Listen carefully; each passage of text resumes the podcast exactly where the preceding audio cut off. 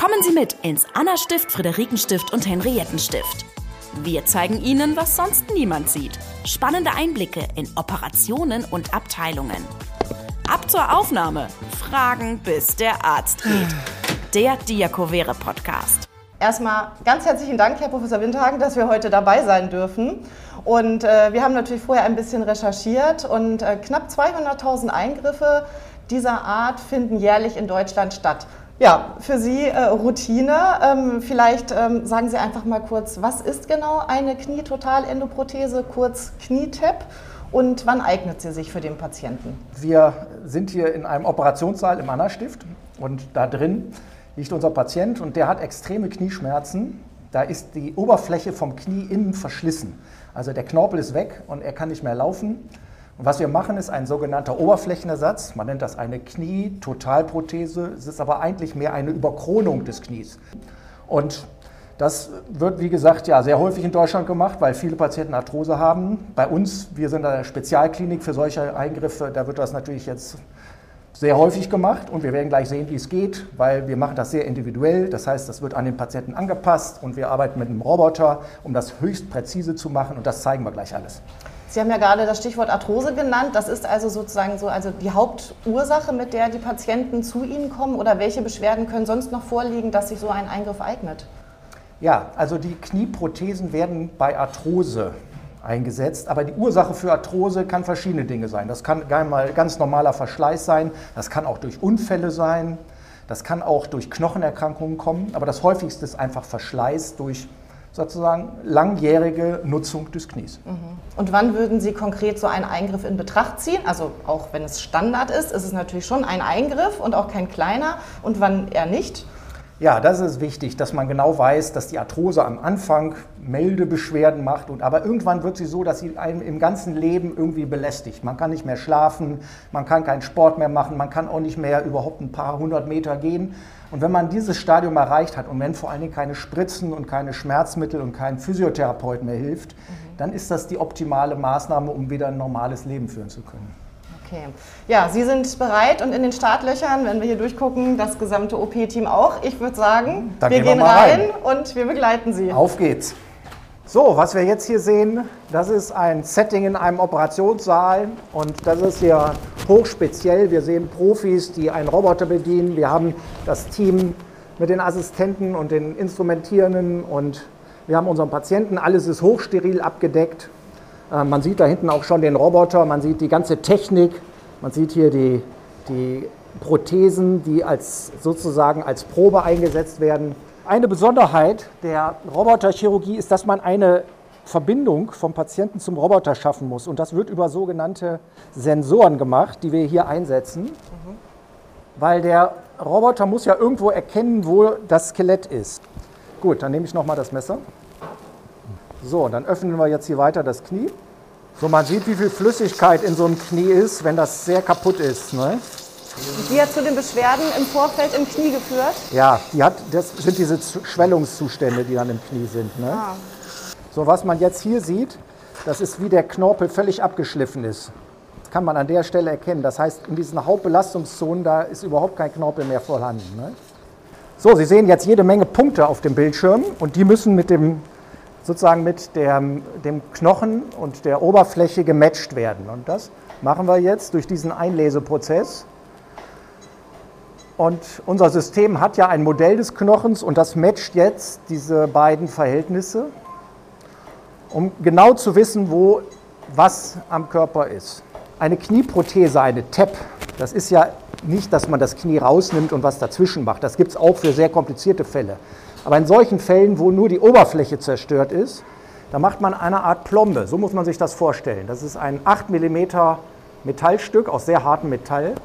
Und das wird im Grunde genommen wie eine Überkronung auf das Knie gesetzt. Und die Position, die ist dafür entscheidend und das Gelenkspiel, damit man hinterher ein perfekt funktionierendes Knie hat. Und das ist Höchstpräzision, weil da kommt es auf Millimeter an.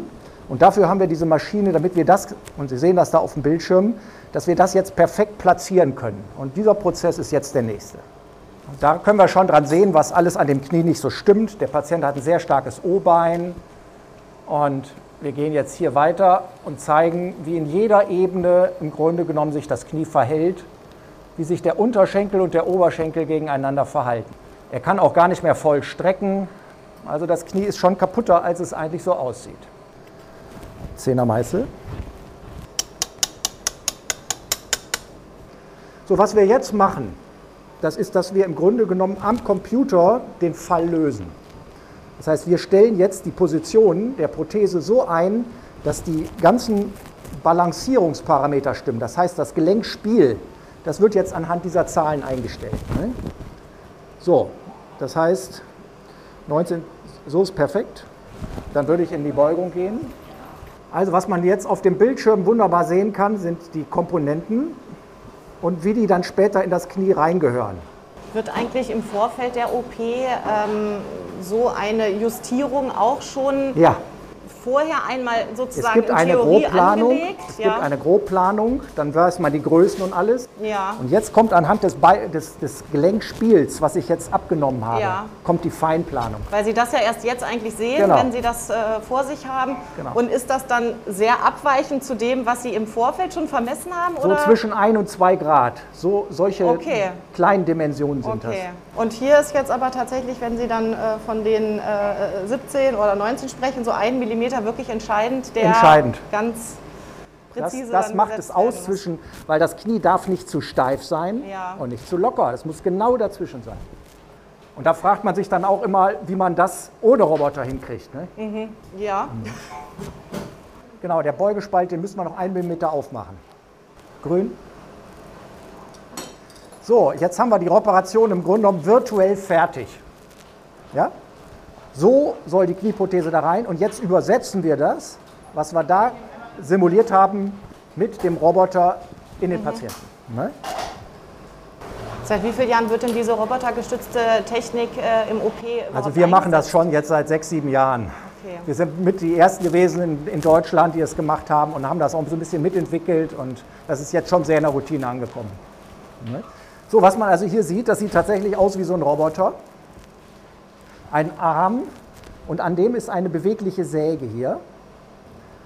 Und die hat ein sehr, sehr dickes Sägeblatt, viel dicker als man das sonst kennt. Und damit die nicht so schlägt, ist die eben an diesem Roboterarm aufgehängt. Und so muss man sich das vorstellen, dass gleich der Roboter im Grunde genommen mir hilft, zu kontrollieren, wo ich hersäge. Und diese Sägeschnitte sind im Computer vorgegeben. Und damit kann im Grunde genommen jetzt so eine Operation sehr unkompliziert durchgeführt werden. Der Roboter ist nicht automatisch. Ja?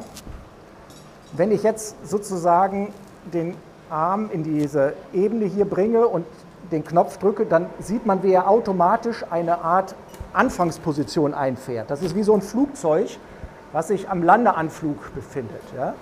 So, und in dem Moment, wo ich jetzt da bin, da kann ich jetzt einfach lossägen und kann eigentlich nichts mehr falsch machen. Achtung, es wird jetzt ein bisschen laut.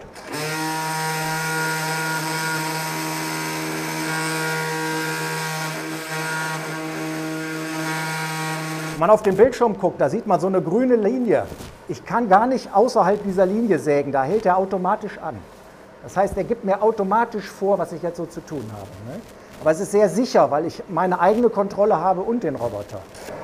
Im Grunde genommen wird jetzt in die Oberfläche ein Sechskant geschnitten und da kann dann die Prothese drauf sitzen. So, und damit sind wir auch schon fertig mit unseren Sägeschnitten und der Roboter hat seinen Dienst getan. Man sieht eigentlich auch, wie, wie eigentlich relativ schonend das Ganze operiert wird, weil man mit der Säge gar nicht mehr in die Weichteile kommt, ne? weil man tatsächlich auf dem Knochen bleibt. So, wir müssen jetzt hier noch so ein paar Schritte machen, wo wir das Ganze, was wir abgetrennt haben, rauspräparieren. Das dauert manchmal ein bisschen. Bitte nochmal den Meißel. Was man jetzt ja sieht, ist, dass wir sehr individuell das an den Patienten angepasst haben. ne? Jeder Patient hat ja eine bisschen andere Beinachse und das haben wir jetzt hier einfach nachgearbeitet. Was wir machen ist, wir arbeiten ja mit ganz normalen modularen Prothesen. Und das ist wie ein Baukastensystem. Man sucht sich jetzt die richtigen Größen zusammen. Der Vorteil ist, wir können es individuell platzieren, haben aber die getesteten Komponenten. Wenn man jetzt dieses Konzept verfolgt, dass man die Prote jede Prothese für den Patienten baut, was es auch gibt, was sich nicht so bewährt hat, dann hat man ja nicht getestete Komponenten. Und hier kann man sich sicher sein, dass nichts davon kaputt geht oder bricht. Und der Sechskantschnitt, der ist jetzt exakt so wie geplant hier drin. Und damit wird die Oberfläche rekonstruiert. Das ist im Grunde genommen wie beim Zahn, auf den man eine Plombe setzt. Und diese Präzision ist so groß, dass ich es im Grunde genommen fast draufdrücken kann. Wenn man das manuell operiert, muss man es zum Teil richtig hämmern. Und hier sieht man, dass das perfekt sitzt. Das ist also die Roboterpräzision nicht? auf den Millimeter. Er hatte ein starkes O-Bein und hat einen Hauch behalten, weil das seine natürliche Form einer Beinachse ist. Warum schmal, wird. Ähm, das O-Bein nicht begradigt? Warum soll es so bleiben, bewusst so bleiben? Weil wir alle unterschiedlich sind und weil wir so geboren sind. Und wenn man das ändert, dann ändert man komplett alles, was sich über 40, 50, 60 Jahre entwickelt hat. Und das ist so ein bisschen modernes Denken. Man darf es nicht extrem machen, aber dass diese feinen Unterschiede, dass Sie Ihr leichtes X-Bein behalten, das macht dann das gute Gefühl hinterher aus. Mhm. Was macht das Anna-Stift in seiner Expertise in Behandlung der Kniearthrose so besonders? Ja, also wir machen sehr viele, wir machen eine sehr hohe Fallzahl, weil wir ein Fachkrankenhaus sind. Aber als Universität forschen wir auch viel und können selber immer ein bisschen besser bewerten, weil wir ein Ganglabor haben und äh, eine Biomechanikinstitution, können viel besser bewerten, was da jetzt dran funktioniert und was nicht. Muss sich denn der Patient eigentlich nach so einem Eingriff sehr schonen oder wie schnell? Der steht heute auf. Der steht heute noch der auf? Der steht heute Nachmittag auf und läuft seine ersten Schritte. Ja. Okay. Mhm. Ja, es ist so, dass je mehr man aktiv ist nach einer Operation, desto geringer ist die Entzündungsreaktion. Mhm. Das ist also eine ganz, auch ein, ein, ein modernes Denken, dass man die Patienten auf keinen Fall mehr ins Bett packt. Und der ist auch nur ein, zwei Tage bei uns. Und dann geht schon in die Reha. Und wie schnell kann er das dann alles wieder so belasten oder auch Dinge machen, die vorher gar nicht mehr möglich waren? Nach vier Wochen fährt er Auto. An Gehstützen geht er auch so drei, vier Wochen, darf aber gleich voll belasten, aber damit man so die Balance hat. Die Wunden und die Narben brauchen so drei, vier Wochen. Und nach sechs Wochen fängt das Krafttraining an. Ne? Insgesamt hat er jetzt exakt das Bein, was er so vor 30 Jahren mal gehabt hat. Ist das eigentlich was, was bei dem anderen Bein theoretisch auch gemacht werden sollte, um so, eine, so einen Gleichklang herzustellen? Oder reicht es dann auch wirklich an dem einen Knie? Nee, man versucht im Grunde genommen das Knie, was operiert wird, wieder auf den früheren Zustand zu bringen. Der Mensch kann schon eine Menge kompensieren. Das merkt man ja, wenn die Patienten dann obeiniger werden. Das geht ja schon recht lange. Aber es kommt einfach auf die Gewebsspannung an. Und die Bänder sollen ja nicht verändert werden. Und man möchte die Bänder auch nicht durchschneiden, weil dann hat man ja noch mehr Verletzung und dann tut es dem Patienten noch mehr weh. Und das alles so hinzubekommen. Ja, also ich muss sagen, wirklich spannend, spannend und wirklich ein ganz besonderer äh, Tag auch für uns, dass wir das hier so begleiten durften. Und wenn man das so beobachtet, wie martialisch das äh, vom, vom Laienauge zugeht und mit wahrem Handwerk und man dann aber sieht, wie schnell dieser Patient sich ja auch im Nachgang erholt und wirklich wieder Lebensqualität hat. Also das ist ganz toll. Hohen Respekt aber vor Sie, dieser Arbeit an Sie. Aber Sie merken ja auch, wie ruhig das geht, wie alles ja. funktioniert. Ja, tolles und das Team. Sind, das ist ein tolles Team und das ist eine Technik, die wir sehr äh, stabilisiert haben. Das ist alles noch viel komplizierter, wenn man damit erstmal anfängt. Mhm. Das kommt jetzt gar nicht so raus, wie viele kleine Schritte und jeder von den, den Helfern und den Assistenzen und Instrumentierenden, die, die wissen alle genau, was sie tun, reichen das richtige Instrument. Und wenn das nicht so ist, dann können Sie sich nicht vorstellen, ja. wie anders so eine Operation läuft. Ja, ja, wenn man das jeden Tag eine nach dem anderen macht, dann ist da so eine Routine in so einem Operationssaal und so eine Ruhe und so eine Präzision.